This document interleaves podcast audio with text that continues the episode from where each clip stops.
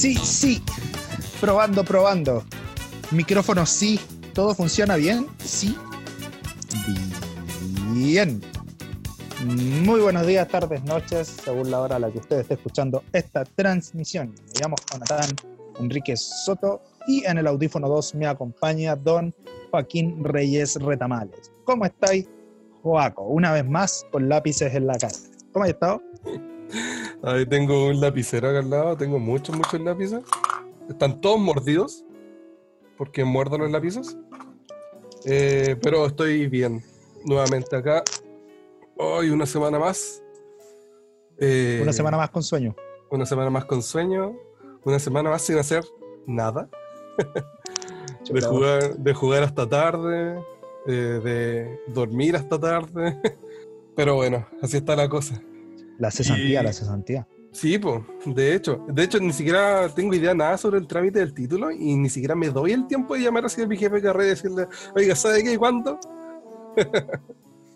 Mm. Es el único sonido que voy a hacer. Mm. Ya, pero igual da lo mismo. Si tengo ese título no puedo hacer nada. en el audífono 3, Ignacio Reyes Retamales. Hola, ¿Cómo estáis, Nato? Bien, gracias a Dios, todo bien. Ha sido una semana tranquila, sin novedades de ningún tipo. Y acá, feliz de estar nuevamente con ustedes. La semana, me dijeron varias cosas del capítulo de la semana pasada. ¿ya? Cosas sobre tiraron flores, pero sí, también dijeron, o sea, tiraron flores respecto a la invitada, eh, agradecieron una voz femenina en este espacio eh, dominado por testosterona. Eh, y, también dijeron, oye, el Ignacio eh, creo que nunca había hablado tanto en un capítulo. La mala noticia es que con eso ya cumplió la cuota de, hablamiento. Eh, hablamiento mensual. Así que de ahora en adelante Ignacio va a estar en, silencio. Sí, mis 10 minutos mensuales. Eh, tengo que repartirlo entre los cuatro capítulos, entonces igual me lo gasté todo. Así que, bueno. bueno, vamos a hacer una votación para ver si es que quieren que Ignacio siga hablando más en los capítulos. Y vamos a ver si es que le damos cinco minutos más dentro de todo este tiempo que le hemos otorgado a Ignacio. Ya, yo creo que es más que suficiente. ¿Qué les pareció a usted el capítulo de la semana pasada? Bueno, me gustó. A mí me gustó Caleta. Interesante. Esto interesante. Y pasó algo curioso, creo que lo dijimos la semana pasada, ¿no? Nosotros teníamos otro tema para hablar con ella y al final habló de como del fast checking y los sesgos de información. Claro. Yo, eh, después Tuto me habló, Tuto el segundo invitado que tuvimos, me dijo, ella de hecho eh, habló del medio ambiente en mi programa y habíamos quedado pendientes de hablar del tema que habló con ustedes. Entonces fue como un, un enroque. Así que la próxima vez que invitemos a Daisy va a hablar del medio ambiente. Ahí sí que va a hablar de, de medio ambiente. Bueno, y si es que no se aguanta las ganas de escuchar sobre algo de ese tema, eh, también lo invitamos. Tuto guarda estos programas en Instagram TV, que es esta función de Instagram que guarda los en vivo que hiciste. Así que pueden dirigirse a él en arroba conozco alguien que. Conozco a alguien que, ahí usted puede encontrar a Don Tuto haciendo su entretenido programa. Ahí como nos pasamos los datos y después Después cobramos, después cobramos estos favores.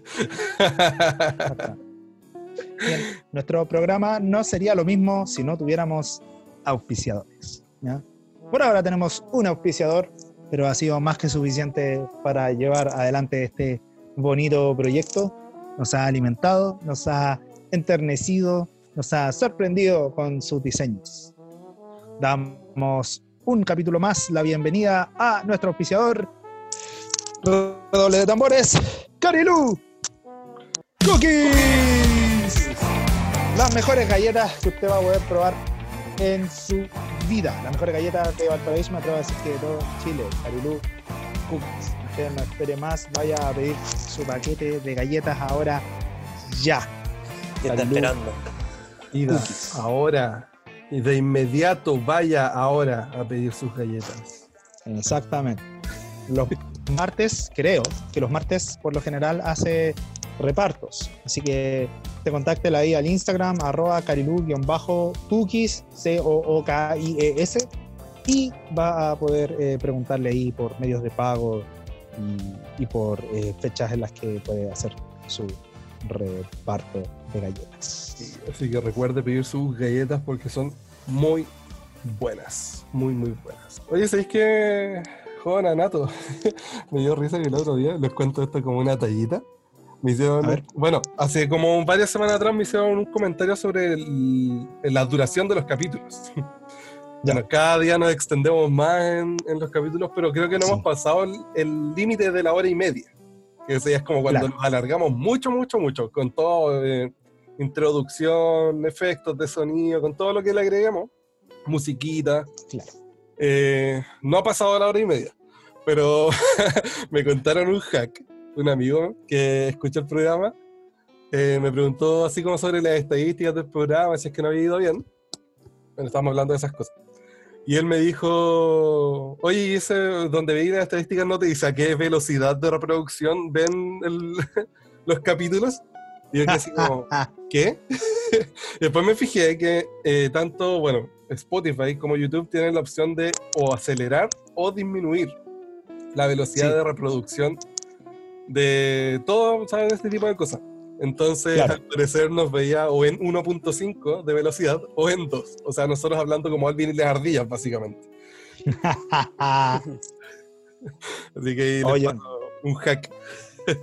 si tiene poco yo no tiempo. podría, yo no podría escuchar los programas a más velocidad, porque aparte yo soy lento para escuchar. Eh, como que necesito procesar lo que me están diciendo. Que, bueno, mi admiración a todas esas personas que pueden escuchar a, a más velocidad.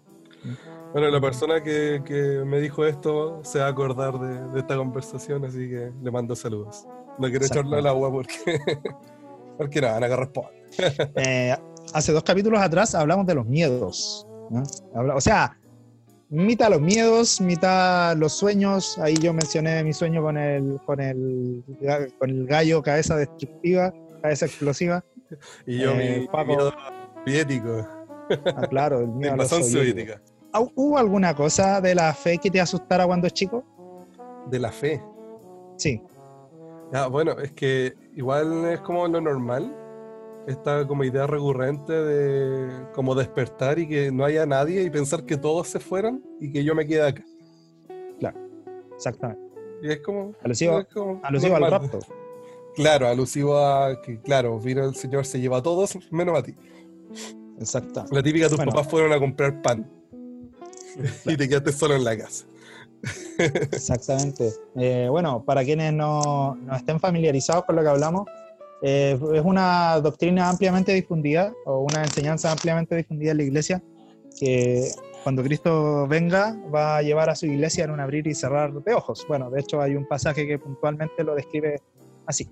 Claro. Ya, eh, si bien la Biblia menciona eso, hay una, como un poco de, de, de enseñanza, yo diría que por sobre lo que la escritura dice, ¿ya? Pero que tiende a sensacionalizar ciertos aspectos de ese pasaje. ¿ya? Y todo eso ha derivado en una creencia de, de sobre un suceso futuro que se llama el rap. ¿ya? Yo personalmente, en este punto, como que mm, creo que sí puede suceder. ¿ya? Creo que efectivamente es algo que podría pasar, pero tampoco me, estoy, me siento seguro a ciencia cierta de que vaya a ocurrir tal como me lo han descrito a lo largo de mi infancia. Entonces, cuando yo era niño, por ejemplo, me decían que, que claro, como esto, iba a ser, a ser- como esto iba a ser un abrir y cerrar de ojos, no sé, pues, iba a haber gente que, por ejemplo, iba a estar manejando aviones y que iba a desaparecer, porque iba a ser arrebatada por el Señor, o que uno iba a estar hablando con su familia de repente y ¡boom! Ya no iban a estar porque el Señor los había arrebatado.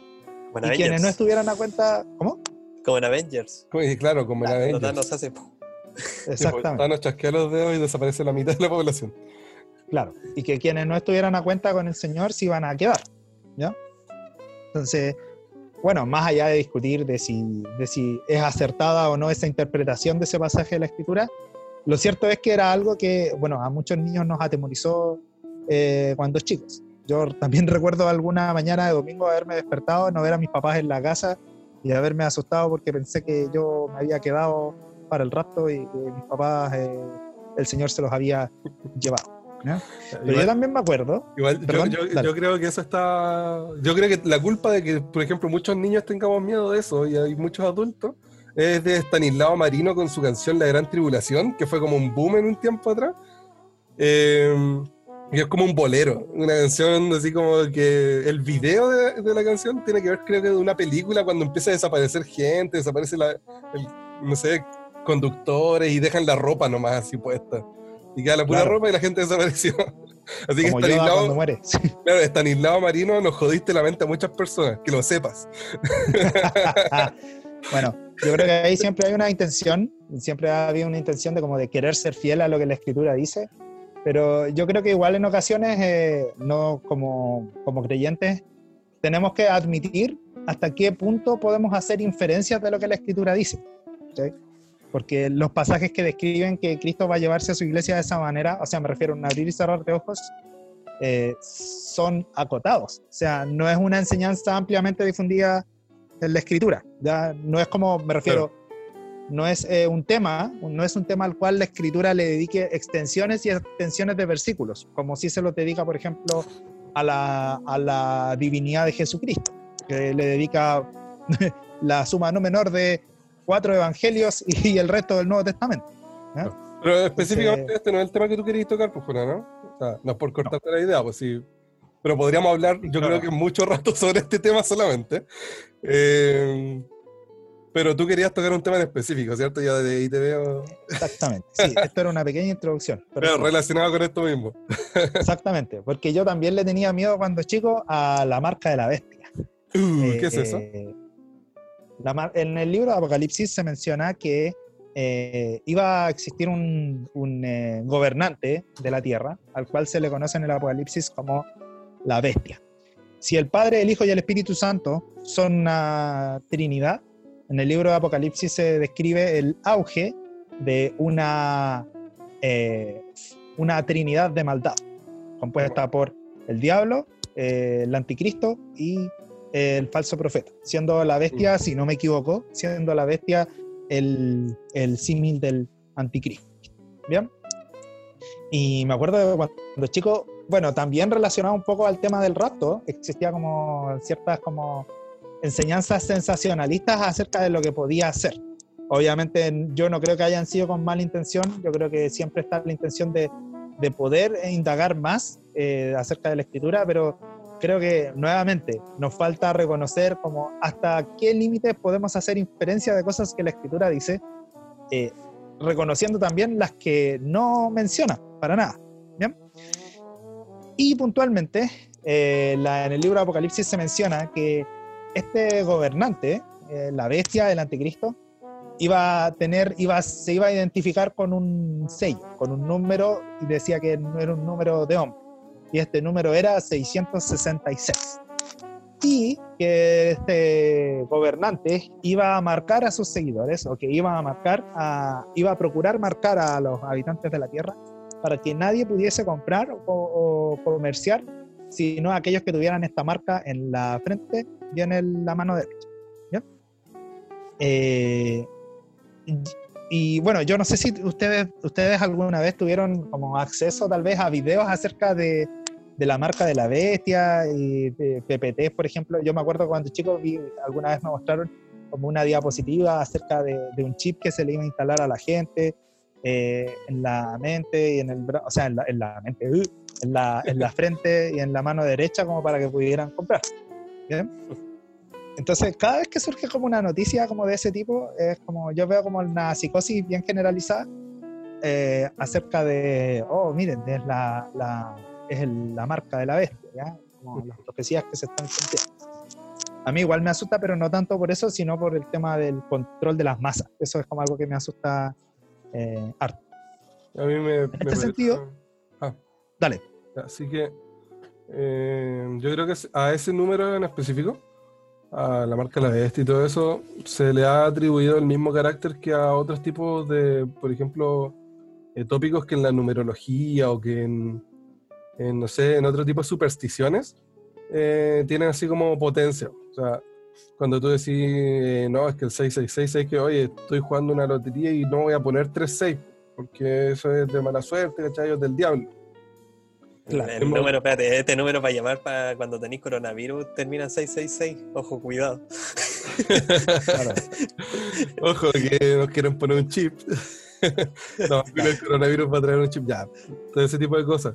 Pero que, claro, pues en, en el mundo como de la, de la. ¿Cómo se llama esto? Cuando inventáis como cosas como paranoicas, ¿no? Como. ah, ¿Conspiraciones? conspiraciones. En el mundo de las conspiraciones yo creo que es súper fuerte, por ejemplo, cualquier cosa que esté relacionada con el 666. Eh, pero yo creo que en el mundo de la superstición también pasa lo mismo, como lo que pasa con el número 13. El 13 siempre se le atribuye a mala suerte. Y hay gente que, por ejemplo, no va, no va a vivir en una casa que tenga, por ejemplo, el número 13. Que de la calle, por ejemplo, sea el 13. No me refiero a calle 13, sino que me refiero a el número de la calle. Claro. Entonces, también se le atribuye ese carácter.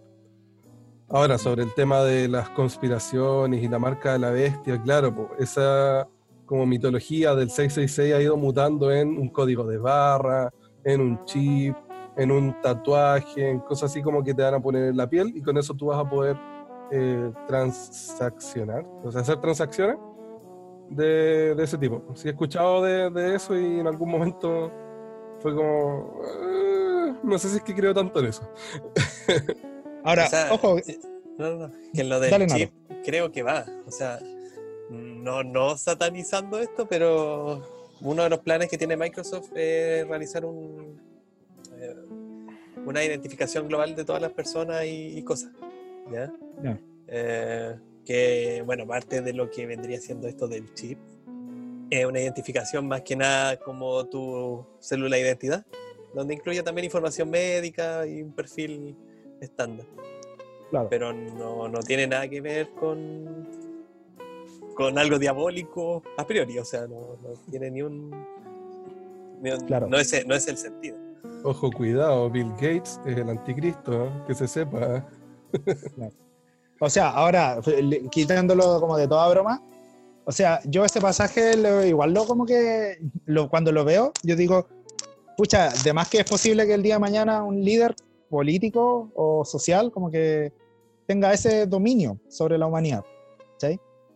Entonces, Ujú. me- o sea, lo menciono porque a- aclarar que cuando Joaco dice eh, mitología, no se está refiriendo a que lo que, la diga, lo que dice la escritura a este respecto es mito, sino que es lo que nosotros mismos vamos interpretando o lo que nosotros mismos vamos añadiendo a lo que la escritura dice, O sea, es como claro, mitología. eh, que la, la- la mitología surge de la explicación de cosas que nosotros no podemos entender eh, de una manera sencilla que sí la podríamos entender.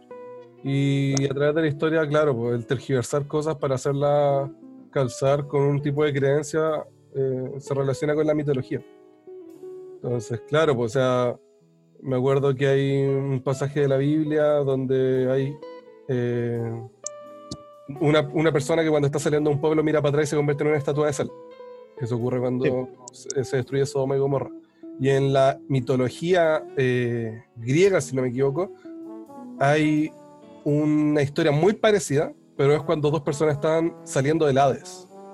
Entonces, hay factores que son bíblicos, que se relacionan con historias eh, ocurridas durante la mitología griega, mitología romana, mesopotámica, eh, sobre todo porque en ese sector había un, ¿cómo se llama? Había como fuerte influencia de las personas desde afuera.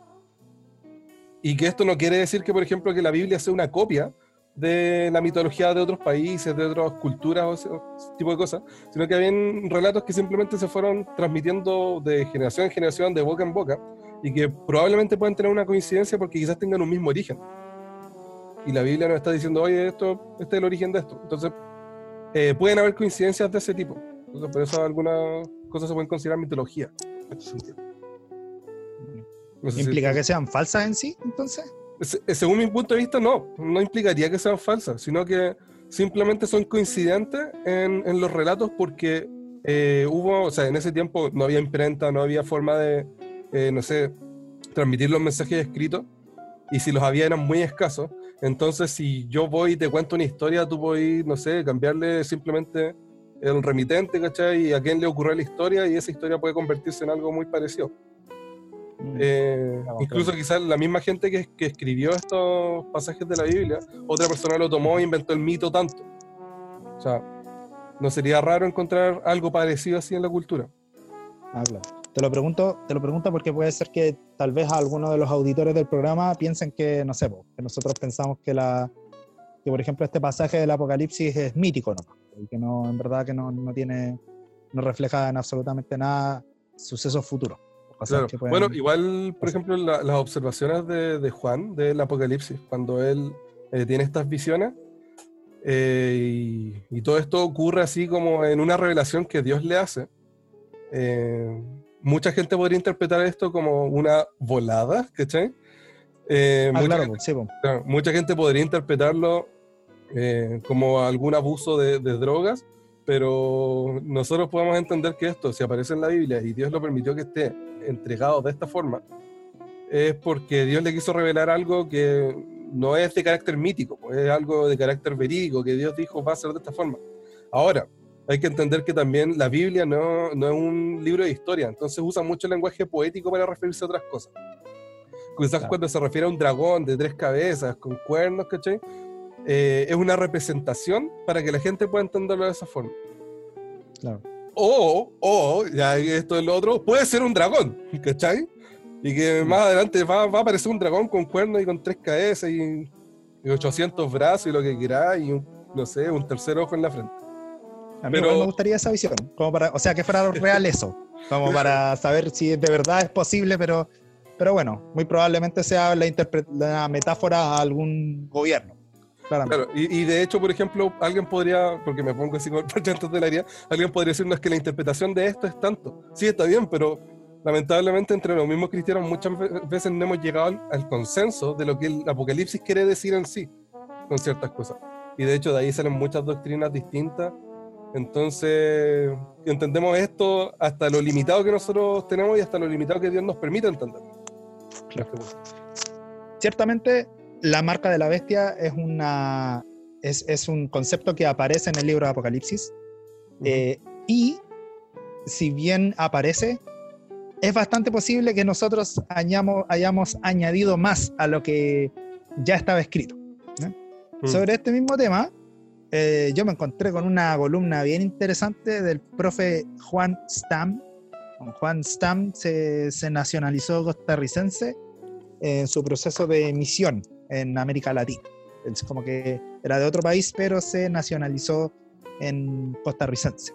Él es doctor en teología de la Universidad de Basilea y es un prolífico autor y docente eh, de libros, entre, perdón, y escritor de libros, entre ellos el comentario bíblico iberoamericano del Apocalipsis de la editorial Kairos. ¿Bien? Y él precisamente habla acerca de este número, en un artículo, se llama Sorpresa, el 666 no es 666. Y en este artículo, el profe Juan, entre otras cosas, dice que lo que la Biblia menciona no es 666, como, dos, como seis números seis separados, sino como un número solo, 666. Acá juega mucho el cómo la cultura griega y hebrea entendía los números versus cómo lo entendemos nosotros actualmente. Porque eh, para e-, ellos no veían un triple 6, sino una suma de dígitos que daban 666.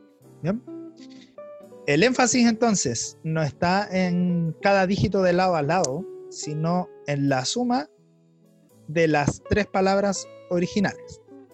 Cualquiera que sea esta interpretación, el significado no está en los dígitos que se juntan, sino en la suma total. De hecho, en los tiempos bíblicos la gente no se podía imaginar un número como el 666, como nosotros lo entendemos, porque no conocían el sistema decimal. ¿Ya? Entonces, para ellos no era así como. No era que un mismo dígito marcado seis veces diera 666.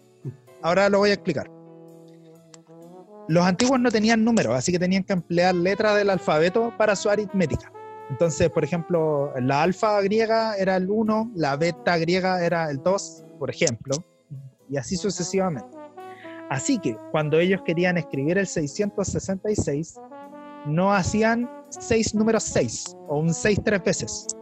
Tenían una letra específica para el 600, otra letra específica para el 60 y una tercera letra específica para el 6. Y esa, ese número, ustedes después lo pueden buscar, son el Ji, o el, el, el, sí, el número Ji para 600, el número Chi para 60, o Xi, XI para 60, y un stigma o un digama para el 6. ¿Se fijan? Entonces, ellos el 666 no lo representan como 6 números 6, como nosotros, sino que el 600 es una letra, el 60 es otra letra y el 6 es otra letra. Te encargo sumar en ese sistema decimal. Debe haber sido un verdadero cacho. Claro. Así que, si la marca de la bestia pues fuera, por ejemplo, un tatuaje, no podría haber sido un 6 dígitos 6, sino que probablemente eran estas tres letras griegas, que algo así como en nuestro lenguaje actual sería como JXS. ¿De acuerdo? Hmm. Por ejemplo, el nombre Ava sería un número 4, sería 1 más 2 más 1.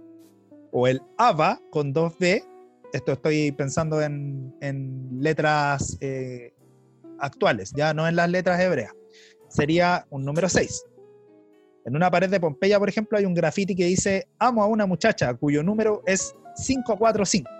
¿Ya? O sea, como que tomó el nombre de esta muchacha y tomó y sumó los dígitos de su, de su nombre. O sea, si yo conocía tu nombre en la antigüedad, mm, solamente necesitaba leer y sumar para saber cuál era tu número. Pero, este es lo interesante. Si solamente me dan un número, yo no sé necesariamente a qué nombre se refiere. No sé tampoco cuántas, cuántas letras tiene necesariamente o en qué idioma está escrito. Así que no tengo manera de proceder del número al nombre correspondiente. O sea, si yo tengo el nombre, puedo tener el número. Pero tener el número no implica que yo automáticamente conozca el nombre. ¿Se va entendiendo ahí? Sí, qué brígido. Sí, está, está, está bien interesante esta columna. Obviamente cuando nosotros compartimos algo acá, eh, nosotros no lo hacemos como, sí, esta es la verdad, sino que es como, añadamos eh, como un poco como lo que dijo Daisy la semana pasada. Siempre es bueno informarse y uno ir formándose un criterio en base a la información que uno va a recibir. El desafío de nuestros hermanos entonces no era descubrir cuál era este nombre, sino que muy probablemente ellos ya sabían, esto es una opinión de, de un grupo de teólogos, ellos ya sabían probablemente de antemano a quién se refería ese número.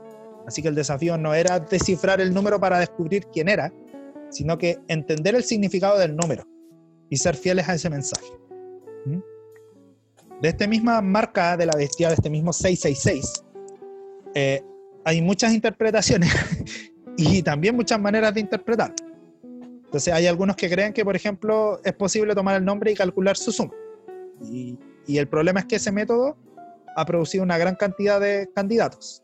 El más probable creen que es César Nerón, el primer perseguidor romano de la iglesia.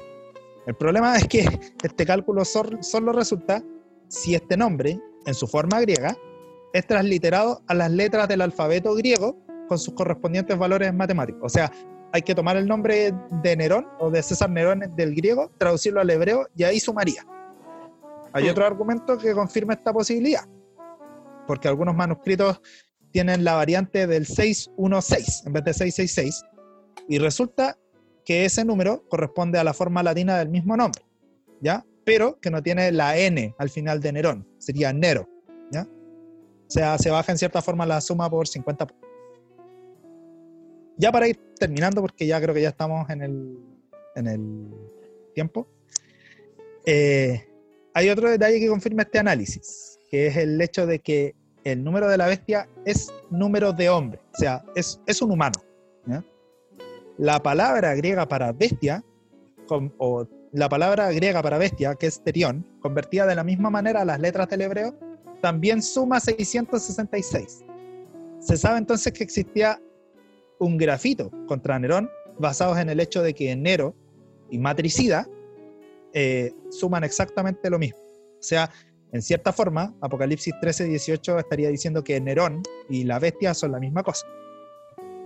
Pero, pero, pero, pero, hay otra posibilidad.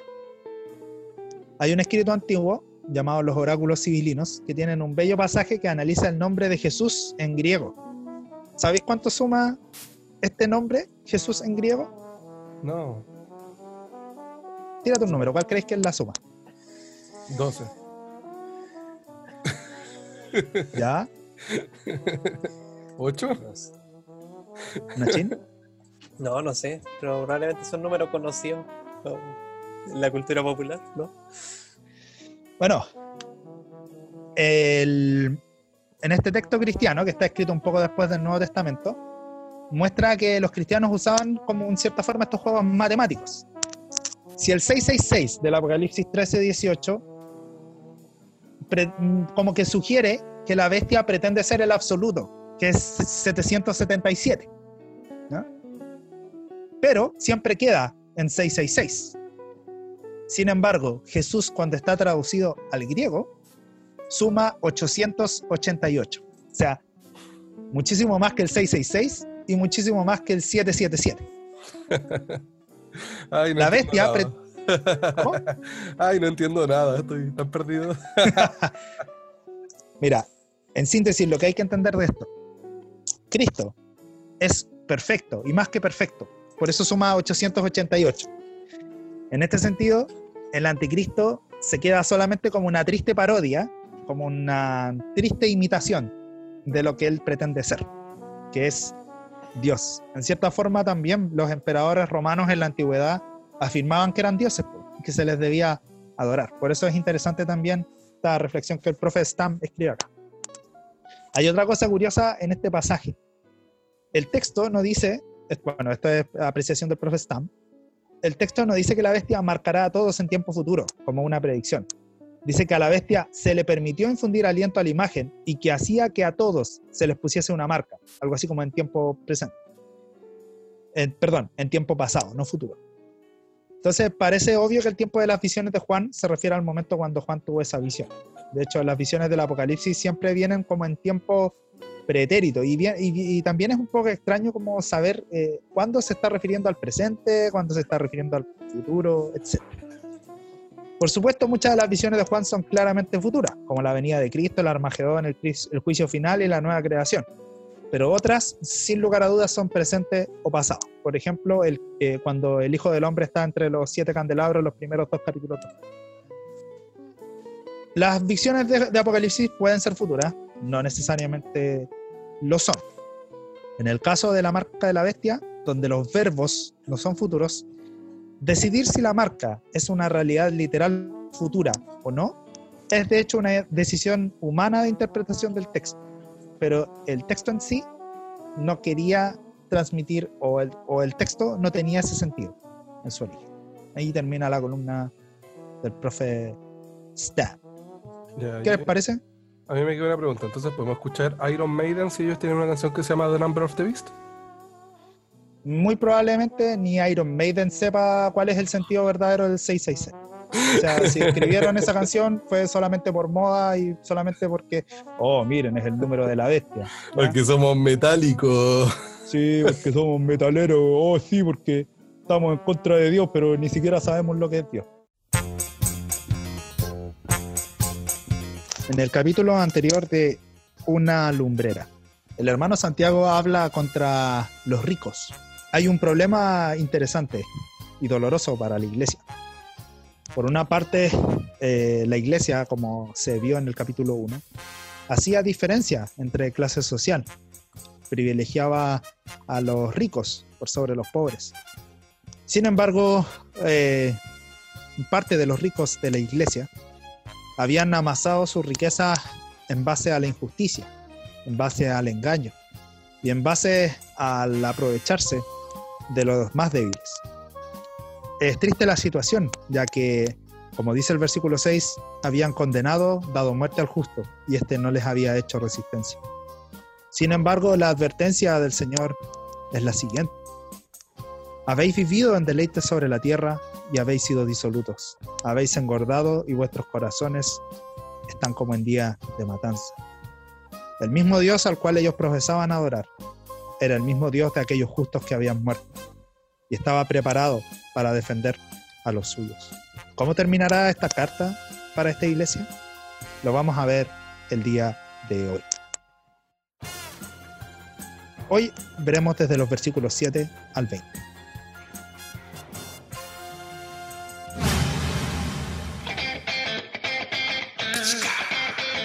Hoy día terminamos Santiago.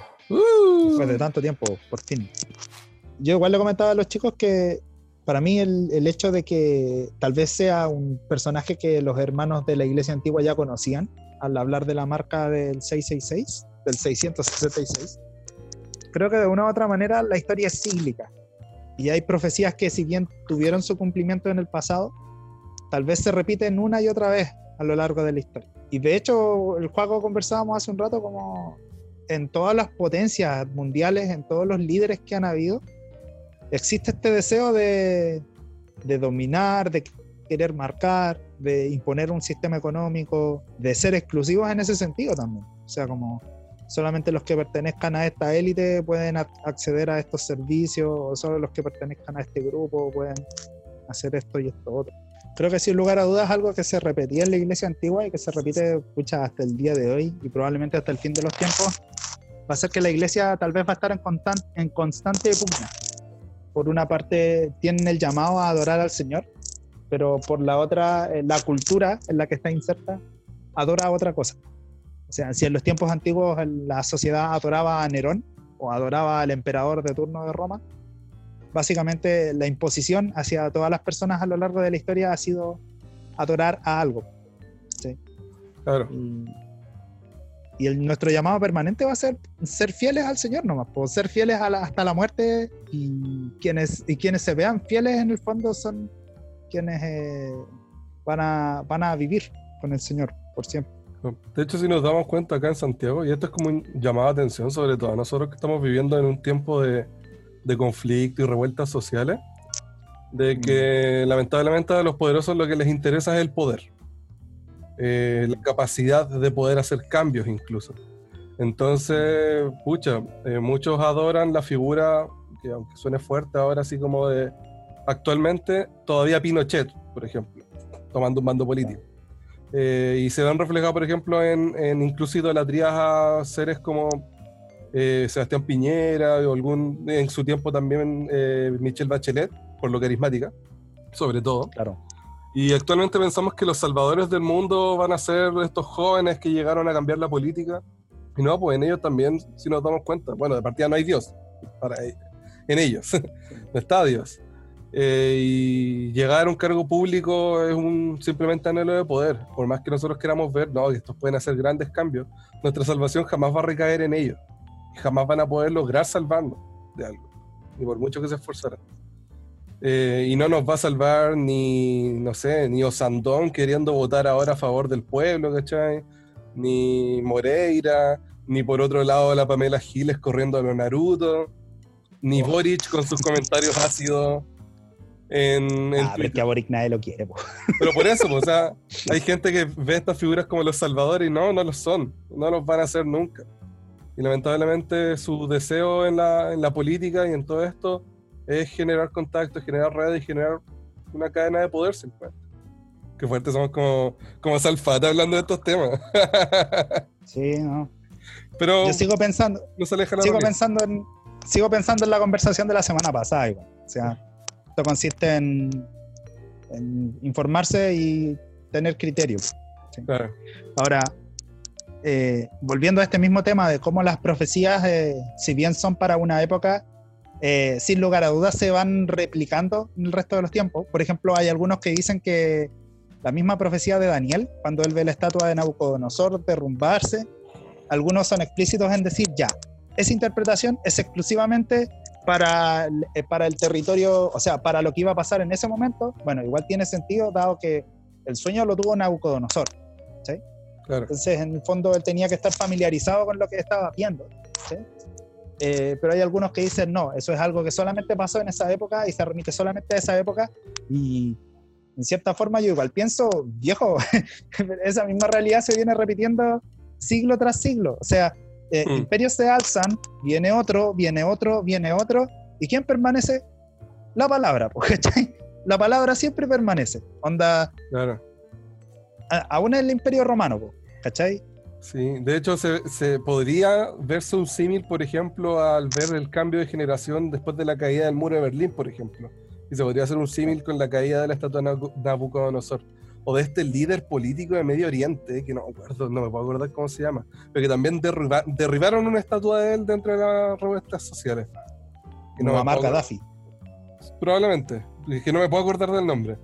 Pero mucha gente puede hacer un símil con eso. Pues entonces nos vamos dando cuenta de que las cosas que ocurrieron en ese tiempo, eh, si bien quedaron registradas y son palabras de Dios para nosotros en la actualidad, eh, todas las cosas que van ocurriendo en la vida también a nosotros nos dan señal, o no, que son las mismas señales que nos dice la Biblia, de las cosas que van a seguir aconte- aconteciendo más adelante. Entonces ahí a tomarle el peso a lo que dice la Biblia. O sea, que nosotros sigamos viendo la opresión de ricos hacia pobres en relación a lo que dice Santiago hace miles de años antes de eso, eh, no es de sorprendernos, porque la realidad es así. Y la Biblia nos está contando una realidad, no es simplemente un, un mito más, un cuento más, Claro. Saddam Hussein. probablemente. ¿Lo buscaste? ¿Lo googleaste? Sí. sí lo estaba googleando. Ya. ¿Por qué este, por qué este exordio previo? Eh, porque el tema de la. Precisamente el- los versículos de la semana pasada eh, son realidades que nosotros seguimos viendo hasta el día de hoy. po. O sea, con esto no estamos diciendo todo- todos los ricos son corruptos, ¿cachai? Pero, pero eh, existe un buen número de, de ricos que lo han hecho no por, porque han sido geniales, ¿cachai? En lo que hacen, no porque tal vez se han posicionado bien, como por ejemplo los cantantes que ganan millones de disqueras, ¿cachai? Para mí, para mí por lo menos no es como tan conflictivo, ¿cachai? Porque en cierta forma ellos se destacan por algo que saben hacer bien. Ujú. Pero en el pasaje de la semana pasada, por ejemplo, estaba hablando acerca de, de gente que, que le literalmente le cortaba las posibilidades de progresar a otros, Claro. solamente por, por la riqueza personal. Y en este contexto, eh, los primeros versículos ya de esta última parte de Santiago parten diciendo, por tanto, hermanos, tened paciencia hasta la venida del Señor. Mirad cómo el labrador espera el precioso fruto de la tierra, aguardando con paciencia hasta que reciba la lluvia temprana y la tardía. Tened también vosotros paciencia y afirmad vuestros corazones, porque la venida del Señor se acerca. Eso me llama la atención de esto y que también es como apito de que nos metimos a una introducción bastante larga, eh, de que este capítulo es concluyente. O sea, si partes leyendo los primeros versículos de, este final, eh, al tiro te remite a los hechos finales, a lo que va a ocurrir después de la vida. Entonces, de alguna forma son como las recomendaciones finales de quien quisiera decirte así como, preocúpate de estas cosas en la vida, porque de verdad todas las demás cosas que, que para ti son preocupaciones, así como el día de mañana, que se nombró también en uno de, estos eh, pasajes, en el capítulo 4, son cosas que vienen y van y que simplemente en un abrir y cerrar de ojos eh, ya fueron.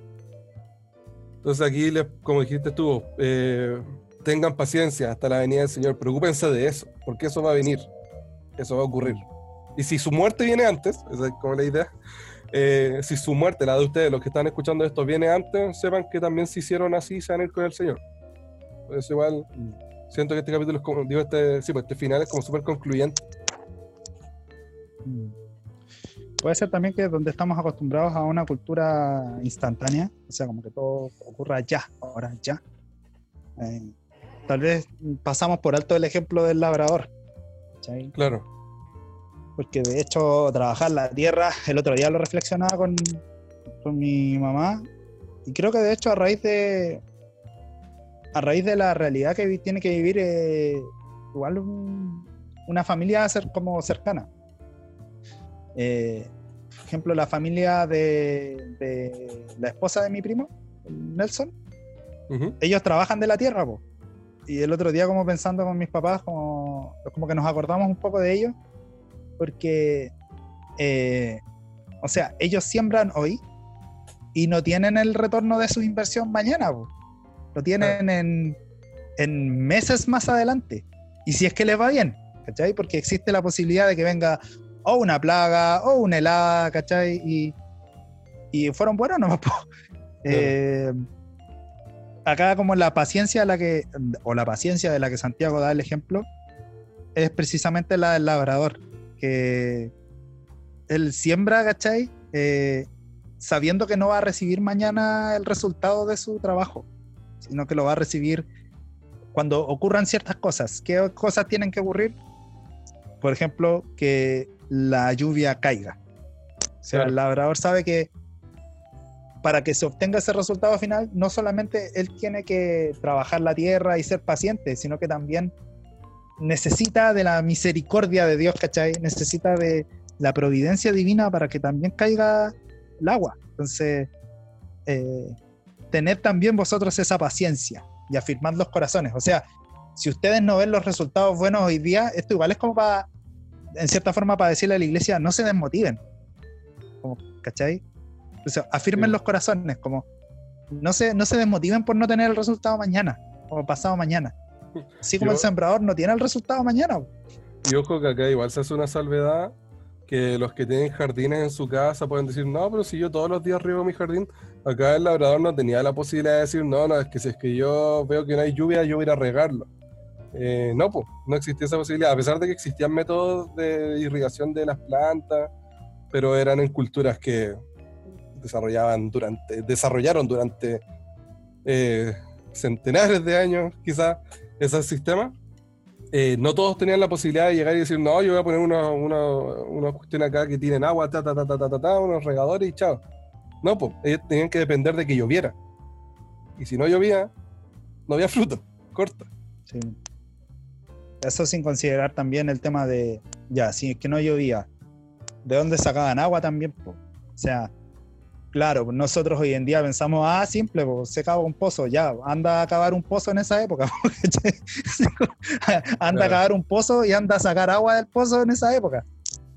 Y ah, no, pero si tenemos una bomba. Sí, claro, ¿verdad que en esa época tenían bomba? Claro. O sea, remitiéndose al contexto. Ahora quizás qué otro ejemplo podría usar eh, acá Santiago, en nuestro contexto actual, sobre la paciencia. No sé, yo pienso en la paciencia de Ignacio de escucharnos hablar tanto y él estar ahí en silencio mirándonos simplemente. No, pero ahí lo, escu- lo escucho atento. eh. Igual es, es interesante eh, el punto de vista de Santiago. Uno pensaría que, eh, que quizás todos estos años que nos separan en, en tiempo histórico, las realidades no son muy distintas. Eso es una de las cosas que me llama la, la atención. Y entonces hay hartas enseñanzas que eh, son aplicables y podemos ver, conversar sobre ellas en el día de hoy. Voy a, voy a seguir haciendo hablar al Nato porque quiero que hable. Bueno, es que más adelante, más adelante de hecho, nombre el ejemplo de Job. Eh, Nato, ¿nos podéis resumir así muy brevemente? ¿Cómo tú resumirías en una línea? No, eh, ¿Quién era Job? ¿Por qué usaba Job de ejemplo acá? Se lo va a hacer hablar. No, pero cortito, cortito, breve. No, eh, bueno, eh, tenemos que entender que la vida de Job no fue una vida fácil. Eh, y una de las cosas eh, importantes de esto es que se mantuvo fiel hasta el final. Entonces, la palabra recalca la paciencia que tuvo Job como algo de lo que podemos aprender. Algo que los que estaban oyendo las palabras de Santiago o leyéndolas, eh, era importante que tuvieran. La paciencia yo creo que una de las virtudes que más eh, son más rescatables para las personas. Eso. Nos dice ahí, aquí eh, tenemos por bienaventurados a los que sufren. Sacándolo de bienaventuranzas, por ejemplo. Habiendo oído de la paciencia de Job, esto en el versículo 11, y habiendo visto eh, el fin del Señor, que el Señor es muy eh, misericordioso y compasivo. Claro, Mm. o sea, eh, cuando uno ha escuchado la historia de Job, quizás desde niño cuando uno va a la iglesia se las contaban. Para el que no lo ha escuchado, eh, básicamente es como que eh, va el diablo y le dice, ¿sabes qué Dios? Yo quiero tentar a este hombre que es justo, para ver si es que él te puede negar. Así como estoy siendo muy, muy, muy parafraseando el- la, la historia. Entonces a Job le caen las la mil y un calamidades que podrían haberle caído a la vida. Pues se le mueren los hijos, se le muere el ganado, tiene sarna, le da un montón de cosas. Eh, básicamente lo pierde todo y aún así se mantiene fiel a Dios.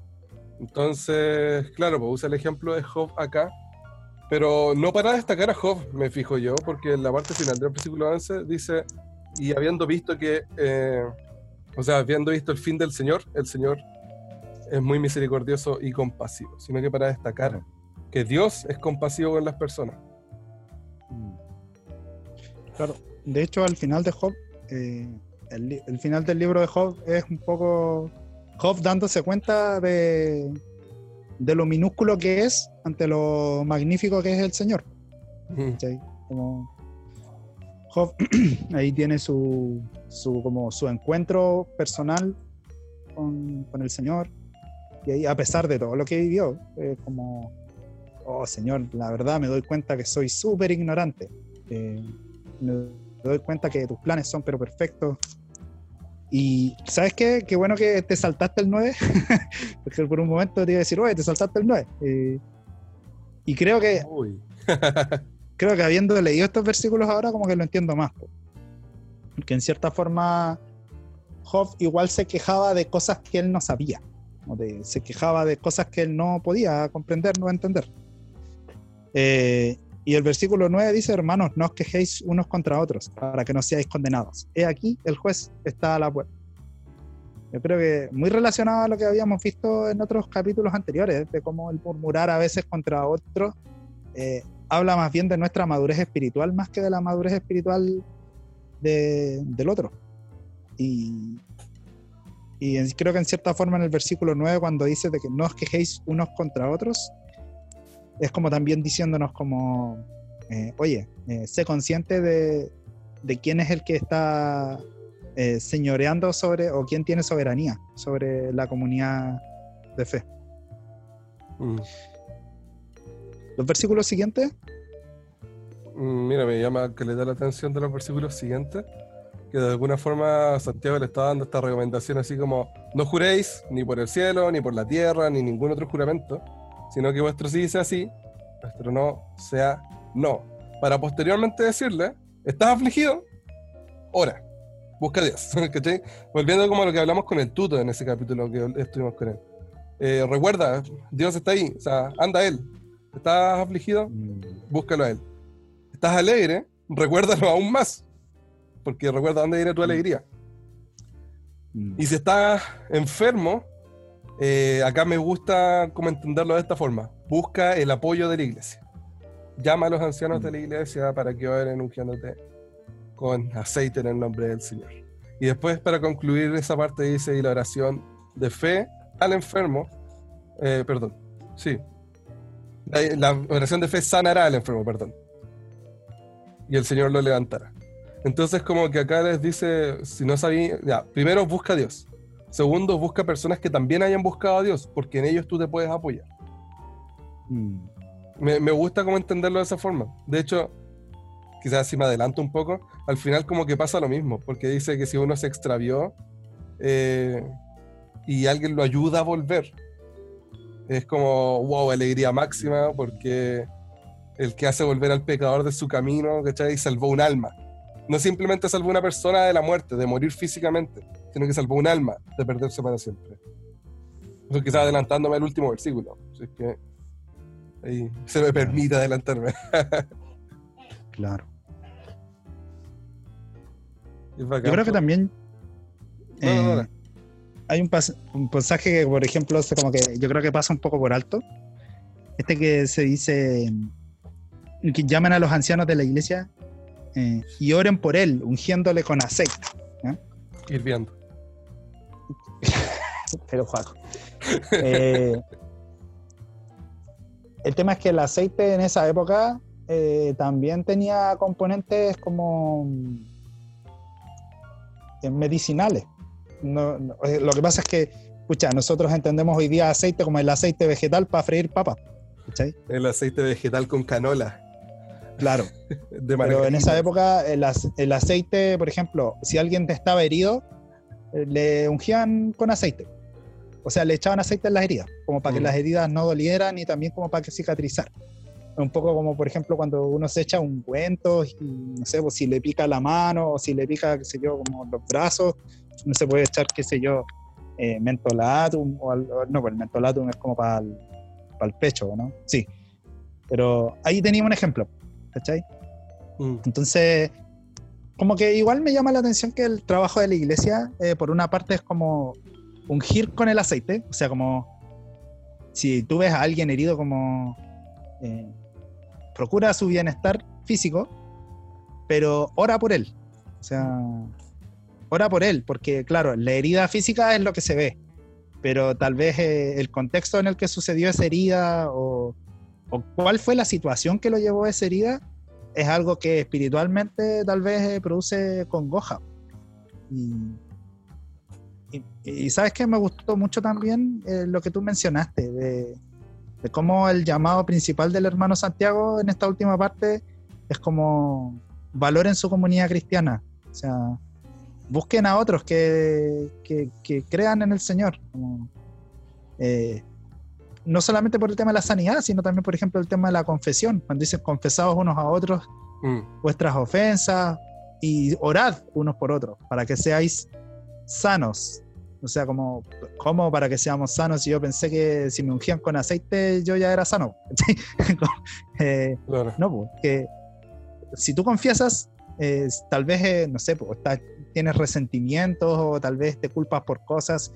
La confesión es como la única manera en la que tú puedas ser confirmado por otros y que te digan como ya, vamos para adelante. cuando, como lo dijimos esa vez que estuvimos con Cristóbal, eh, Cristóbal, así como... Eh, tuto. Claro. Eh, que si alguien está caído, es como, ya, pero párate, ¿qué estáis esperando? O sea, tenemos que seguir adelante. Eh, Para adelante que para atrás no cunde. Y de hecho me gusta que usa a Elías como ejemplo. podría haber usado a otra persona, o sea, a otras personas también, pero me gusta que. Versículo 17, justo el que está después del que dijiste tú de las, confesar las ah. ofensas.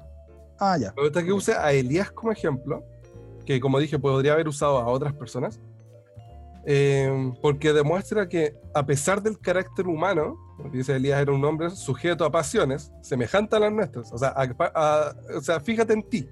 Está diciendo, eh, Elías era como tú. Y oró fervientemente para que no lloviese y no llovió sobre la tierra por tres años y seis meses y después oró y el cielo produjo lluvia y la tierra produjo sus frutos. O sea, está diciendo que de alguna forma es lo mismo que nosotros cuando le predicamos a una persona que no conoce el Evangelio. Eh, no importa si tú fuiste el más malo de los malos, si tú te arrepientes delante del Señor, Él va a recibir tu oración de fe, eh, tú, eh, lo, lo, que tú quieras entregar, lo que tú vayas a entregarle a Él, eh, así igual como si estuviera viniendo, no sé, la persona más bonachona del mundo, porque no va a hacer una diferencia en eso. Va a fijar si es que tú mataste a 500 y el otro compadre eh, nunca mataba a nadie en su vida, ¿cachai? Poniendo un ejemplo mm. extremo. Sino que se va a fijar en que tú quisiste entregar voluntariamente tu corazón a él, ¿cachai? Y que después la fe, usa, usa el ejemplo de la lluvia en este caso, pero es como una, un reflejo de la fe, o sea, si él hubiera pedido a, no sé, a la Pachamama que no lloviera, seguramente la Pachamama no hubiera hecho nada, porque no existe. Eh, Funados.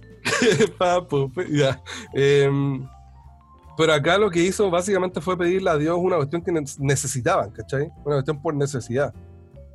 Entonces, si era necesario que no lloviera durante ese tiempo y después cuando lloviera, ¿cachai? Eh, se necesitaba y él oró de nuevo, es porque estaba ocurriendo algo en su relación con Dios. Mm.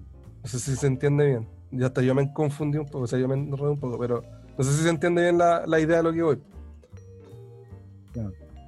Mm. Hay un detallito ahí sobre Elías. Elías Figueroa. Claro. Eh, Elías, eh, a diferencia de nosotros, en ese momento Elías estaba solo. O sea, de hecho, cuando en el contexto de ese pasaje, ustedes lo pueden ver en Primera de Reyes 17, 18.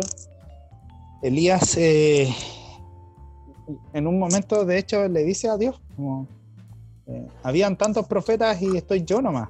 Así como- y de hecho, cuando se enfrenta a los profetas en el Monte Carmelo, así como eh, soy yo contra 450 profetas. Hmm. Como que puede parecer como que, señores, son muchísimos más los que los que están en contra tuya que los que están a tu favor. ¿Cómo vamos a, a- prevalecer en este conflicto? Y la providencia divina es como, calma. Tengo 7000 que no se han doblado ante Baal. ¿Cachai? Claro. Entonces, eh, yo creo que en ese sentido, eh, citar a Elías en este pasaje también está en medio, precisamente también porque es un contexto de persecución. Es como un llamado a recordar que la oración de los justos eh, está en los oídos del Señor.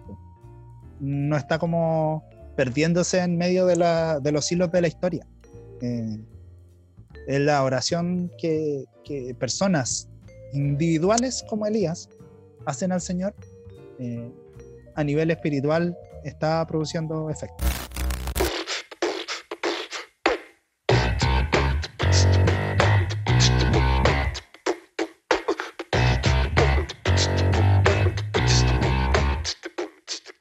Ok, boomer. Ok, boomer. ¿Han escuchado esa frase? Yes. Muy usada en internet. Muchos memes. Jona, ¿la has escuchado alguna vez? ¿Te han dicho boomer alguna vez? Eh, creo que sí. Ay, ok, boomer. Ok, boomer es una frase o una. Sí, una frase. Son dos palabras, la verdad. Pero que creo que componen una frase. Eh, una expresión podría ser, mejor dicho. Una expresión usada eh, de alguna forma para decirle así como ya, sí, ok, ya, pero no me interesa. Ok, boomer es la expresión por preferencia de los jóvenes actuales cuando no quieren escuchar el consejo, la opinión, el comentario de una persona mayor. Por eso le preguntaba a Arjona que él es un poco mayor que nosotros, si es que alguna vez le han dicho, ok, boomer. A ver, escucha. ya, yo no recuerdo, ya, la verdad. Pero te sientes como un boomer. Escucha, en algunas cosas sí me siento boomer, pero no lo sé. Ya, pero vamos, vamos a lo concreto. ¿Qué significa OK Boomer? Esto, bueno, mi fuente es, para saber de esta frase, Urban Dictionary, que es una página gringa donde se agrega todo el lenguaje slang o el lenguaje eh, coloquial común, así como en los modismos de Estados Unidos en su lengua inglesa. O sea, la página usted la puede buscar y buscar cualquier palabra de estas que son así como extrañas, ¿cachai? que se usan como en el lenguaje más, más como de tú a tú en, en Gringolandia.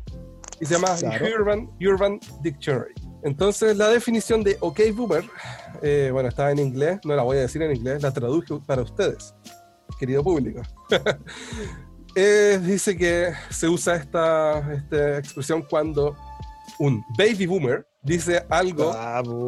Ya, ok, dale, dale. cuando, cuando un baby boomer dice algo tonto y tú no puedes eh, ni empezar a explicar lo tonto que es, pues deberías, comillas, deconstruir décadas de desinformación e ignorancia.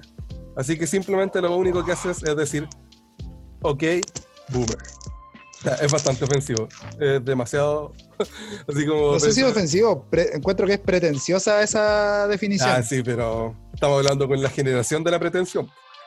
Pero fíjate... Ah, O sea, ya, pero hay ok. que- igual, igual hay que reconocer que muchos adultos habla muchos temas desde la ignorancia y del desconocimiento. Entonces, eh, ah, de repente quizás bien merecido lo tienen, pero Claro. no, sin desmerecer el, el- la, la autoridad que tienen ellos. Sí, es, es brígido. Ya, quiero partir explicando algo, eh, que es, ¿qué es un boomer o un baby boomer? Voy a partir desde eso, que es lo más básico. Porque ahora usted me podría preguntar, oye, ¿qué es un boomer? Un boomer es una clasificación o categoría que se le da en el contexto social a eh, cierto grupo de personas nacidas entre tal y tal año y que tienen un hito en específico que los relaciona. Actualmente, dentro de las generaciones que por ahora siguen vivas, encontramos cinco que destacan y que voy a ir desde la más antigua hasta la más nueva. La más antigua que encontramos es la Silent Generation o generación silenciosa, que va del año 1930 al 1948.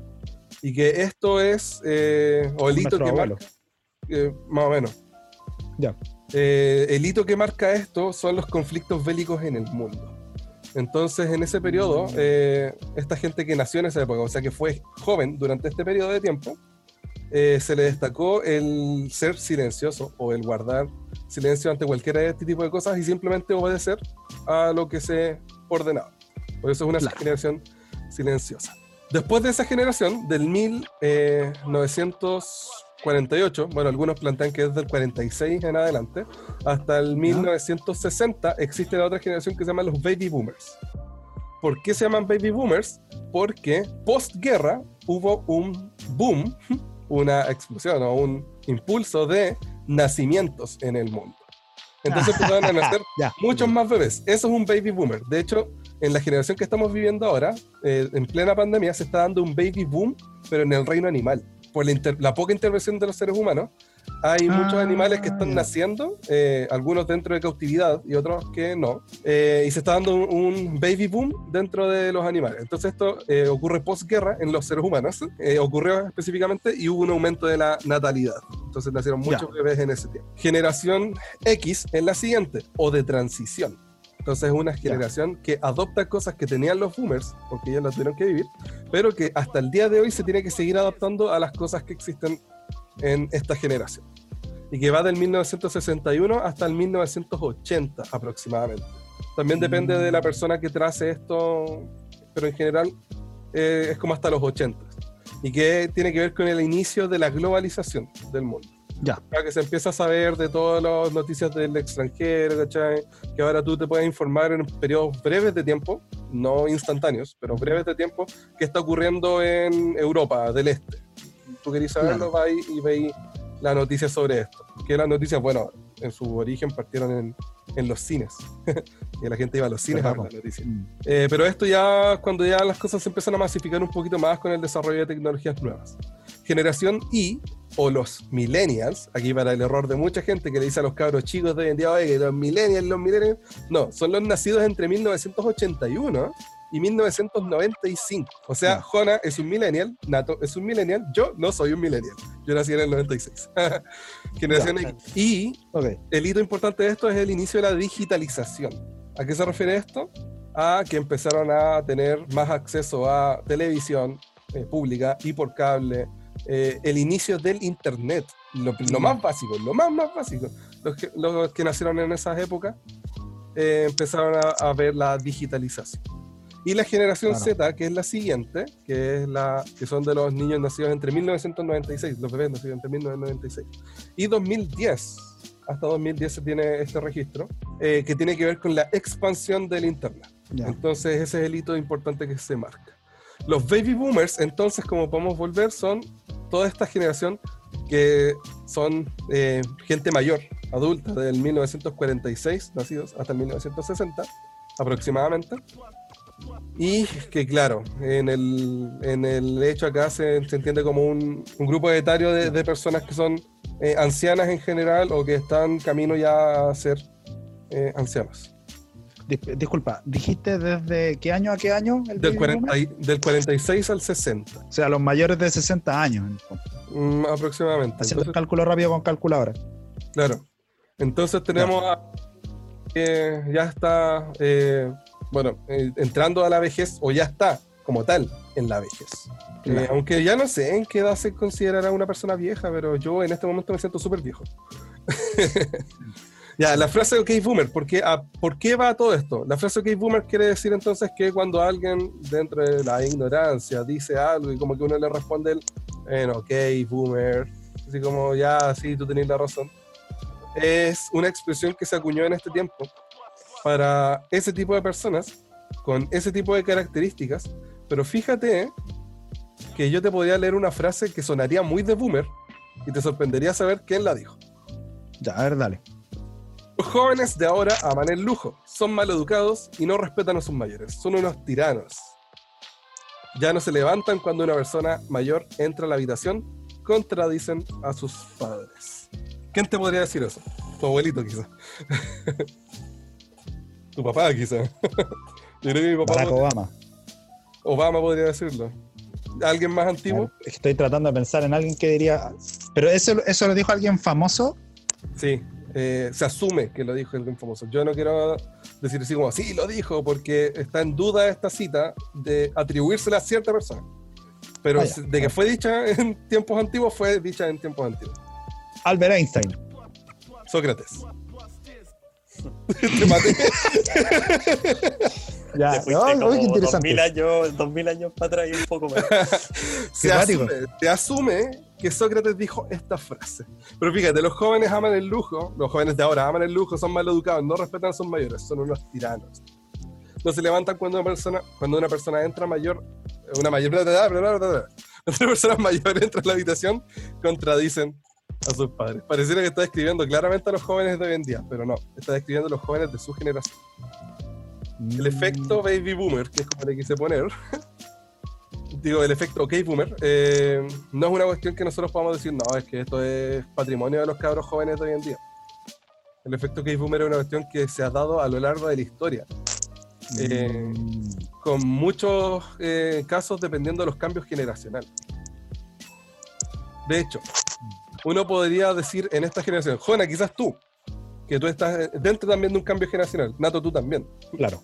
tú estás como dentro de un cambio generacional. Escuchar ahora, no sé, pues a Bad Bunny cantar sus canciones y decir esta música es repetitiva.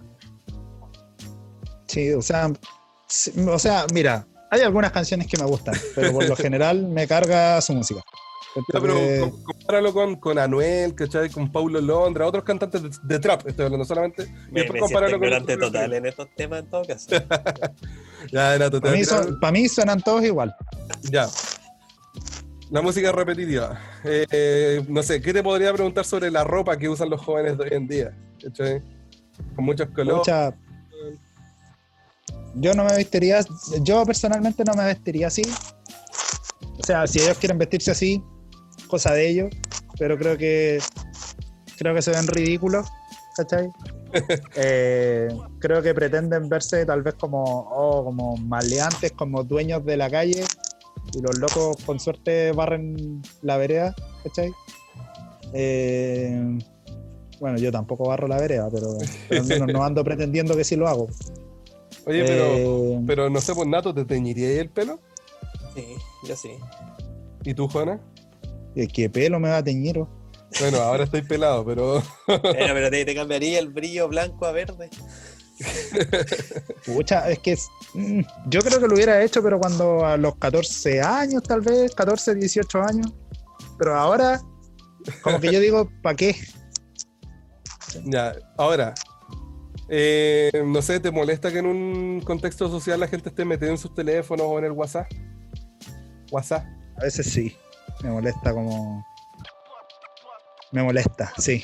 Tú cuando chico ibas a jugar a la calle o ibas a la casa de tus amigos a jugar, no sé, salías a, a patear piedras. Bueno, tú contabas que cuando eres más chico, Escuchando mucho, la verdad.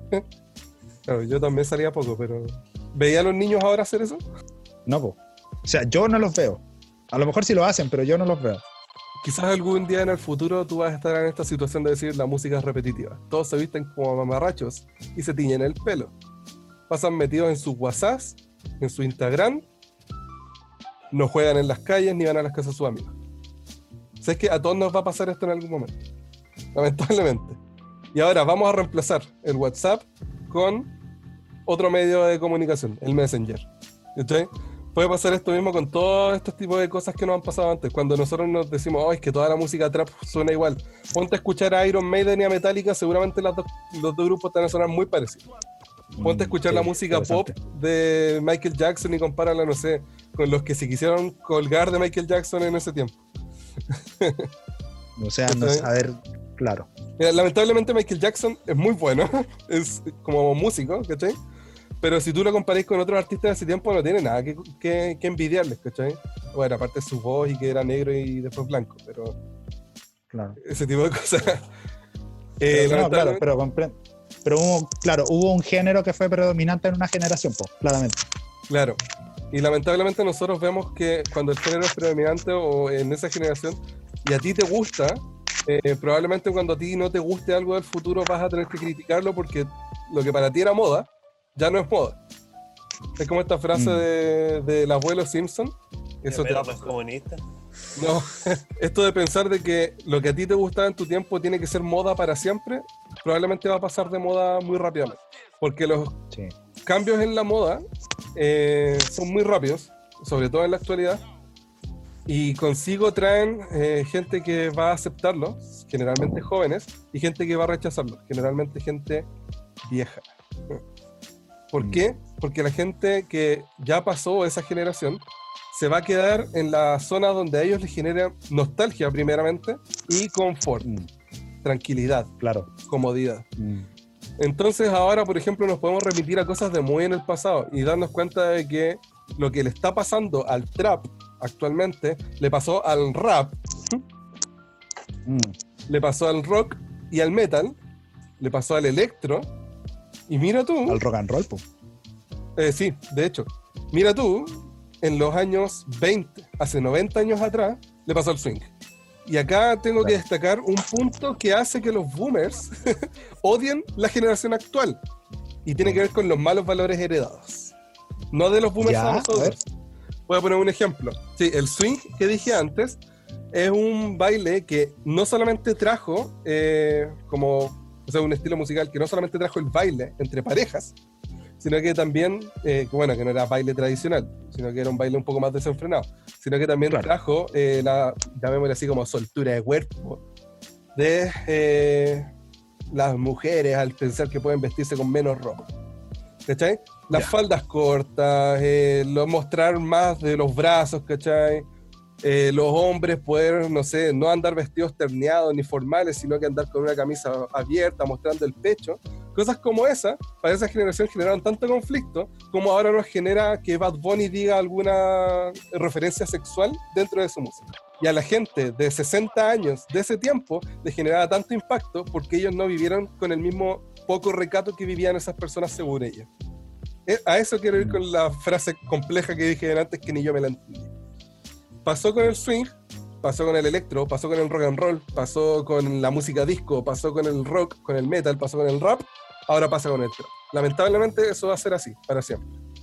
¿O tú crees que a la gente no le impactó cuando inventaron el baile de salón en los 1500, ¿cachai? 1600? Empezaban a tocar con sus orquestitas, ¿cachai? Con música eh, orquestada en esos sectores. ¿Y tú creís que no les impactó a algunas personas que un hombre bailara con una mujer de esa forma? O que, por ejemplo, que en ese tiempo las mujeres que usaban corsé, ¿cachai? Mostraran mucha cintura en vez de usar un vestido un poco más ancho que no muestre nada. Entonces, eh, los malos valores heredados por generaciones, generalmente pensamos que son solamente de la generación siguiente y no de la en que vivimos nosotros. A eso me refería con los malos valores heredados. Despreciamos generalmente en la actualidad que las cosas que a nosotros en su tiempo nos enorgullecieron. Ahora no sé, por ejemplo, la gente odia el autotune. Sí, tú escuchas eso, así como, ay, que los cantantes de ahora no cantan. Claro. Pero el, Sí, sí, el autotune, claro, pero el autotune existe desde los 90. Entonces, no es una cuestión que digamos, oh, es que en su tiempo estaba bien usar autotune, pero ahora no, ahora abusan del autotune. La música disco y el primer sintetizador surgieron en los 60, entonces la música envasada eh, existe desde los 60, pero la música de ahora es mala, no la que yo escuchaba en los 80 y 90, ¿cachai? La Claro. música swing y el jazz hacían que la gente pensara que eh, somos sueltos y que podemos hacer lo que queramos y podemos vestirnos como queramos. El cine generó un cambio súper drástico porque empezó a mostrar la realidad desde un punto de vista de un cineasta, por ejemplo, eh, con los her- hermanos Lumière en el 1901, desde la primera película en adelante, y que eso generó un Claro. cambio generacional súper grande. La primera ópera en el 1597, que se asume que esa es como la primera como tal. Eh, ¿Tú no crees que generó, por ejemplo, las escenas violentas de la ópera dentro de toda la actuación y del teatro? No generaron que gente pensara, oh, pero esto atrofia la mente de las personas. E incluso desde antes, la imprenta, en 1550, eh, dio paso a que muchos intelectuales dijeran, estoy haciendo comillas, dijeran que leer mucho hace mal. ¿De verdad? ¿Eso es, es de verdad? De hecho, te puedo citar Robert Barton en 1621. eh, hizo una crítica a los problemas de salud que te puede generar la lectura, tanto problemas a la vista como la exposición, por ejemplo, de, del, del sol en la incidencia con el papel y que te puede dañar la vista, o estar sentado mucho tiempo que puede producirte daños a la columna. Y desde ese tiempo había gente que decía, no, es que leer hace mal, porque genera daños eh, físicos que no vas a tener si es que, no sé, estuvieras laburando en el campo. ¿Cachai? Ya. Y por ejemplo, Tomás Vidwes, no, ni sé cómo se pronuncia esto, eh, estaba en contra de la masiva publicación de libros él desde 1680, casi 200 años después de que se inventara la imprenta. Pero le molestaba él como un físico inglés decir que hay muchos libros en el mundo porque la gente se está dedicando más a leer que comunicarse con las demás personas. Cabe destacar que él era un fanático de la jardinería, entonces era una persona que, claro, pues, o sea, no, la jardinería y compartir con mis vecinos para mí en mi mundo. Leer, no, por favor. Entonces, ¿por qué asumimos que actualmente estos malos valores heredados eh, son otorgados solamente por las cosas modernas? Por ejemplo, que los traperos se crean maleantes o, o, delincuentes, o que los videojuegos tengan escenas violentas, o que en el cine veamos a Bruce Willis, un peladito como tú, ¿no? musculoso mm. y que se las pelea contra todo lo que se le pilla al frente. Eh, va a generar más daño. Soy pelado nomás, me faltan las otras dos. Claro. ¿Por qué pensaríamos que eso va a generar más daño que encontrar una escena de un asesinato masivo en un libro? Entonces nos damos cuenta de los malos, malos valores heredados que se dan en el, en el tiempo a través de los cambios de moda. Y así esto va a seguir generación tras generación y cada vez acercándose más en el tiempo. Porque si te das cuenta, entre nuestra generación y la generación que son los, los como niños de nuestra época, va a haber un cambio tan, tan grande generacional en tan poco tiempo que nosotros vamos a empezar a, sentirnos como viejos frente a ellos. y nosotros tenemos veintitantos, ¿cachai? Bueno, tú estás más cerca de los 30, pero ni siquiera tenéis 30. Claro. Y aún así te podéis sentir viejo frente a un niño. Entonces, Soy el bisabuelo de mi sobrina. claro. Entonces, esto da como para pensar. Da para pensar en, en de verdad, eh, está mal, por ejemplo, que los boomers se espanten o se molesten por las cosas que ocurren con nosotros, o a nosotros también nos va a pasar más adelante cuando esto eh, ya no sea como lo moda de nosotros, lo que a nosotros nos acomoda, lo que no está en nuestra zona de confort. Mm. Creo que ha hablado caleta, quiero escucharlo de ustedes. Mucho texto. no, eh, en parte yo no me siento tan viejo todavía eh, en comparación a otras generaciones. Si bien hay cosas que yo no haría, no me, no, no, no me siento tan, tan viejo en el sentido de que, o sea, igual me río con el humor más nuevo, pensando que la mayoría de memes lo hace gente menor que yo. Y la verdad no, no, no, me siento viejo, o sea, quiero recalcar eso.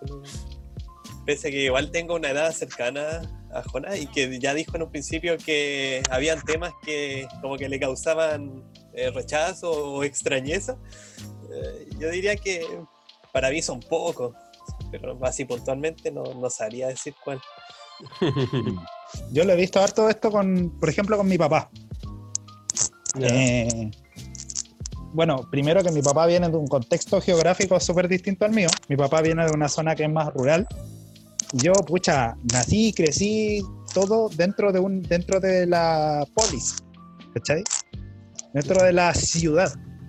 Entonces, por ejemplo, yo me acuerdo de momentos específicos de mi vida ah. donde yo, por ejemplo, estaba escuchando rock. No me acuerdo qué banda estaba escuchando. Si creo que Aerosmith o ACDC. Ya no lo recuerdo muy bien. Y en un momento hacen como un solo de guitarra y mi papá como que se molesta y dice, ay, Jona, pero ¿cómo te gusta esa música tan estridente? ¿Sabes? Y yo después cuando me ponía a escuchar, o cuando yo de, de soslayo nomás escuchaba lo que mi papá escuchaba, pucha, a mi papá le gustan, qué sé yo, las rancheras y cosas así, para mí es como la cuestión fome, ¿cachai? Bien, bien guitarreado.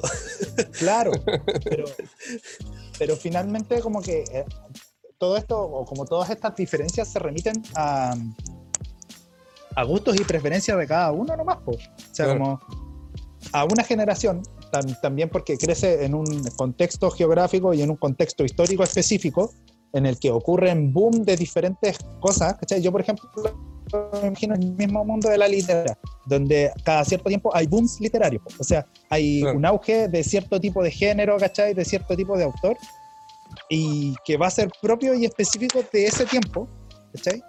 Pero que tal vez en el futuro, cuando surja un nuevo boom, estos mismos eh, autores de ese periodo predecesor eh, no, pues van a valorar más su propio género que el género que, que siga a continuación. ¿Cachai? Claro. por distintos motivos, porque me gusta más, porque me siento más identificado y porque también yo creo que esto nos pasa a todas las generaciones. Todos sentimos que nuestra generación fue capaz de definir algo que la anterior no pudo definir. O sea, por ejemplo, el otro día vi una publicación súper pretenciosa que era algo así como lo que no entiende la generación de nuestros padres es que somos la generación que está consciente del cuidado del medio ambiente, una cosa así. Por, por una parte es como, sí, o sea, es cierto que yo veo en, en cierto modo a nuestra generación como más preocupada de ese aspecto, pero yo estoy seguro que la generación anterior también tuvo cosas de las que la generación previa no se preocupó. Eh, Más que juicio de valor, yo diría que es como un proceso natural. po. Y que no es motivo Y- para jactarse, po, porque lamentablemente generación tras generación van a tener cosas que los destaquen de otras. Claro, primero y segundo, porque también las generaciones anteriores seguramente no tuvieron los medios nomás, po, ¿cachai? Sí. Como yo lo veo en otro ejemplo, en el manejo del internet también.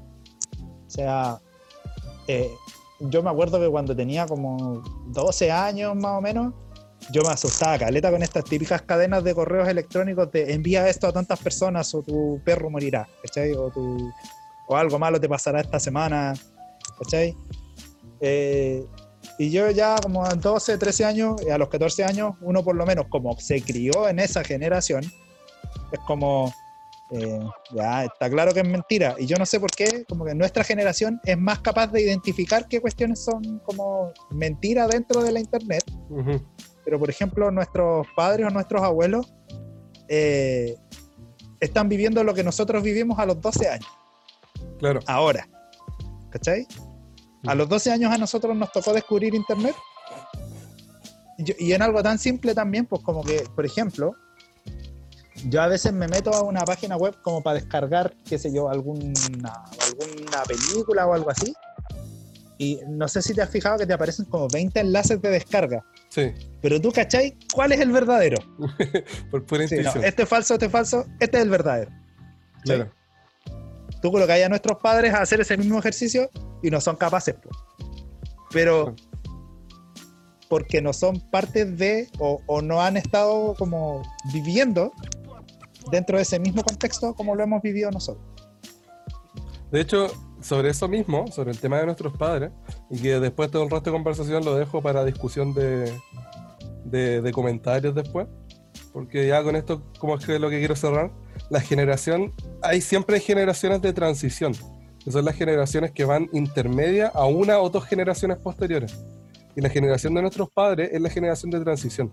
Si tú pones a tu papá a hacer ese ejercicio, eh, quizás 15 veces, a las 16, quizás él ya se prendió el patrón y va a saber reconocer cuál es el, el falso y cuál es el verdadero.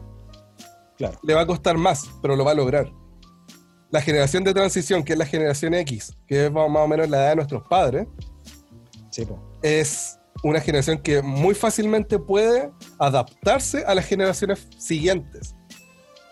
Pero la generación anterior a ellos les cuesta mucho. Y te das cuenta, y yo quiero poner un ejemplo, que si los hermanos de la iglesia me escuchan, espero que nadie se ofenda, pero que, por ejemplo, hay, hay hermanos mayores que les cuesta mucho más entrar a Zoom y activar su audio eh, y tienen que hacer el proceso y les cuesta más eh, todas las semanas hacerlo que eh, a otros hermanos que son un poco más jóvenes que ellos, pero Claro. que ya se lo aprendieron cómo hacerlo. Y Claro. claro, pues entonces está en nosotros eh, apoyar a ellos, que les cuesta más, eh, que nosotros que nos cuesta mucho menos hacerlo. Porque la generación de transición ya se adaptó. Pero la generación boomer le ha costado mucho más adaptarse. Y probablemente no se van a adaptar. Y así a nosotros nos va a pasar más adelante, que vamos a ser una generación de transición. Y que nos va a costar adaptarnos, pero lo vamos a lograr. Pero cuando pase a la siguiente generación, no lo vamos a lograr. Y nos vamos a sentir súper frustrados. Entonces, igual es para mirar a, a la, a la condición de, de los adultos mayores, por ejemplo, y entender que algún día a nosotros nos va a pasar lo mismo. De hecho, a eso como que es lo que quería ir con, por ejemplo, con el tema de Sócrates. ¿Cachai? Si desde ese tiempo viene pasando, a nosotros nos va a pasar igual. Claro. Y nosotros no vamos a querer estar en la condición de sentirnos vulnerables. como muchos de ellos se pueden sentir. Quizás esa como modo de reflexión para que los, los que no escuchen igual digan, eh, claro, no estamos haciendo una crítica. Porque no es una crítica al final esto. Es entender cómo funcionan este tipo de cosas. Así que, gente, ayude a sus abuelitos. Ahora. Cuando tienen tiempo. Ese es mi consejo. ¿Les habló? Nato, ¿darías algún consejo para la iglesia? ¿Cómo la iglesia puede abordar tal vez, tal vez, tal vez este tema? O sea, yo pienso que también existe un OK Boomer cristiano en varios temas. ¿Ya? que son más, más que nada doctrinales. Pero no voy a abrir ese, ese, ese que ya estamos cerrando, pero. La caja de Pandora. Eh, sí, no, no, ahí, pues, ahí se puede desatar el caos. Sí, Pero- aparte no tenemos más tiempo, así que Nato, dale con tu idea nomás. No, eh, bueno, la perdí, así que cedo la palabra. No, no, pero No, no, no. sobre- ¿Qué consejos le darías tal vez a nivel iglesia? ¿Cómo podríamos abordar esto? Mm. O sea, más que ayudar, los que somos más jóvenes a los ancianos, eh, pienso que quizás ellos, los más viejitos, también se podrían abrir a, a, a entender las generaciones más jóvenes. No sé si eso responde en parte la Claro. pregunta. Pero por eso, o sea, a eso va el punto de que van a haber algunos límites. Mm. O sea, cuando nos demos cuenta de los límites es cuando nosotros tenemos que hacer cosas y no dejar que los demás simplemente se queden ahí en nada.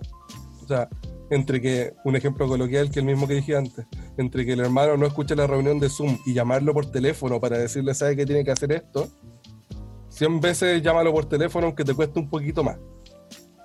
Pienso yo. Y lo, lo digo desde experiencias que me ha tocado vivir, por eso que no. Eso quiero ser un pretencioso y decir, no, mentira. Claro. Jonas, ¿algo más que agregar?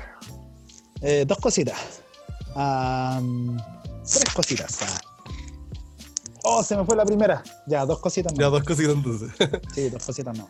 No, eh, de parte de las generaciones más adultas tal vez, eh, estos cambios son, resultan en mucho miedo. Porque la generación de nuestros, de- tal vez de los boomers, por distintos temas, hasta en el tema de la crianza, eh, el- para ellos no es como, por ejemplo, temas que, por ejemplo, para nuestra generación son como tan fuertes como el tema de la violencia policial. eh, para la generación de nuestros padres es como, no para todos, pero tal vez para un gran número es como, pero es que hay que mantener el orden. ¿cachai? Es como que eso de el orden, como el, el- el orden, como la estructura, el status quo que debe Claro. mantenerse, porque si no el sistema se derrumba, no eso es una idea que está muy fuerte marcada. ¿cachai? No así como nuestra generación que, o sea, también concebimos el, or- el como en cierta forma que hay cosas que tienen que tener orden, pero también entendemos, yo creo en cierta forma que entendemos que el mundo es caótico. ¿Cachai? Claro. Entonces, eh, eh, para la generación anterior, eso no, no, el mundo no puede ser así, ¿cachai? Para nosotros, pucha, es más fácil como asumirlo nomás, porque el mundo es caótico, que hay muchas fuerzas confluyendo, ¿cachai? Etc. Mm. Entonces, para la generación tal vez de los adultos, no sé si más consejo que, que eh, procurar aceptar como que hay cosas que no van a poder controlar, ¿cachai? Pero que en lo posible eh, siempre estén como dispuestos a decir las cosas que como que les asusta a, a alguien de confianza, ¿cachai? Especialmente si es un familiar tuyo. Y a nosotros, a nuestra generación, eh, yo el consejo que les daría es que nos bajemos del pony. No somos favor. bacanes, Por favor, no somos especiales, no somos más, no somos más sabios y conscientes porque ten- tenemos más información. Fuimos más privilegiados nomás, Claro. ¿cachai? Como, no, tu generación no es la generación que va a cambiar el mundo. Tu generación tiene más acceso a información, ¿no? Tiene ¿cachai? acceso a internet en el celular. tiene acceso a eh, tiene acceso a internet y, y ha recibido, loco, el- desde el mismo hecho de poder tener tal vez más años de escolaridad y hasta haber tenido estudios universitarios, hasta por ahí, eso ya es un privilegio que nuestras generaciones no tuvieron. Entonces, compararnos con ellos y decir así como, oh, sí, nuestra generación es más consciente que ustedes, bla, bla, bla, loco, eso es súper pretencioso, no ayuda al diálogo de tu iglesia. Así que si querías ayudar, mejor quédate callado, escucha a tus adultos y en vez de replicarles así como con un, eh, mejor dale un abrazo y dile así como, bueno, Ok, está bien, ok, está bien. Me encanta eso. Es, mejor construir juntos que, que destruir separados. Oh, qué poético. ya, palabras al cierre, muchachos. Ya nos vamos a quedar sin tiempo. Los queremos mucho, gente que nos escuchó hasta acá. Nada, todo Yo no tengo decir? nada más que decir. No, Que tengan muy bonita semana. Lo mismo digo. Ay, hay tantas cosas que quisiéramos hablar, pero se nos va el tiempo. Adiós, gente. Pórtense bien, cómanse la comida y los queremos mucho. Un abrazo. Chao, chao. Una lumbrera. El podcast. Una idea que se convirtió en un periódico que se convirtió en un podcast. Los chicos de la congregación hablan sobre Biblia Y actualidad.